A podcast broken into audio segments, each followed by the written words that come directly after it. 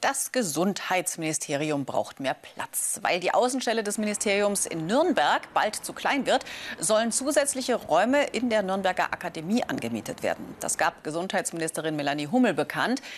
Derzeit werden die Räume vom Bildungszentrum der Stadt Nürnberg genutzt. Für dieses soll nun ein Ersatzstandort gefunden werden. Bisher sind im Zuge der Behördenverlagerung rund 70 der 300 Mitarbeiter des Gesundheitsministeriums von München nach Nürnberg umgezogen.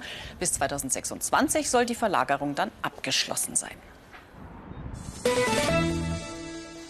Neues Möbelhaus für Bayreuth. Der XXL Lutz darf auf dem ehemaligen Gelände der Markgrafenkaserne gebaut werden. Heute hat der Stadtrat der notwendigen Änderung des Flächennutzungsplans zugestimmt.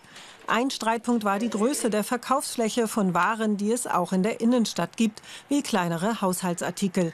Einige Stadträte befürchteten Einbußen für die Geschäfte in der City. Deshalb muss das Möbelhaus die Fläche für diese Waren um 1000 Quadratmeter verkleinern.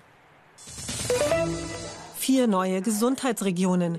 Gesundheitsministerin Melanie Hummel hat vier weitere Orte zur Gesundheitsregion Plus ernannt.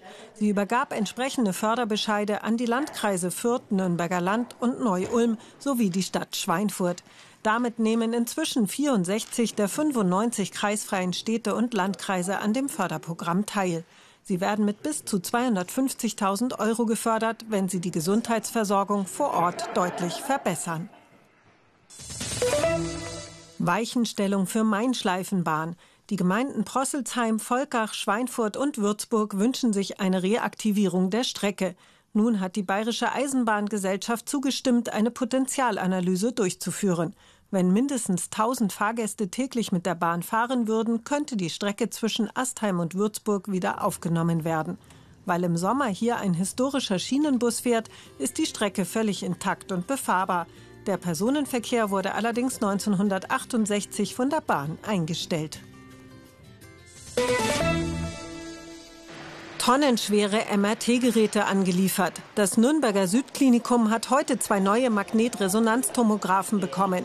Die 3,3 und 5 Tonnen schweren Geräte wurden mit einem Spezialkran angeliefert.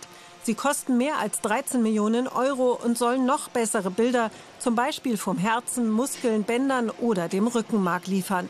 Außerdem verkürzen sich mit ihnen die Untersuchungszeiten erheblich.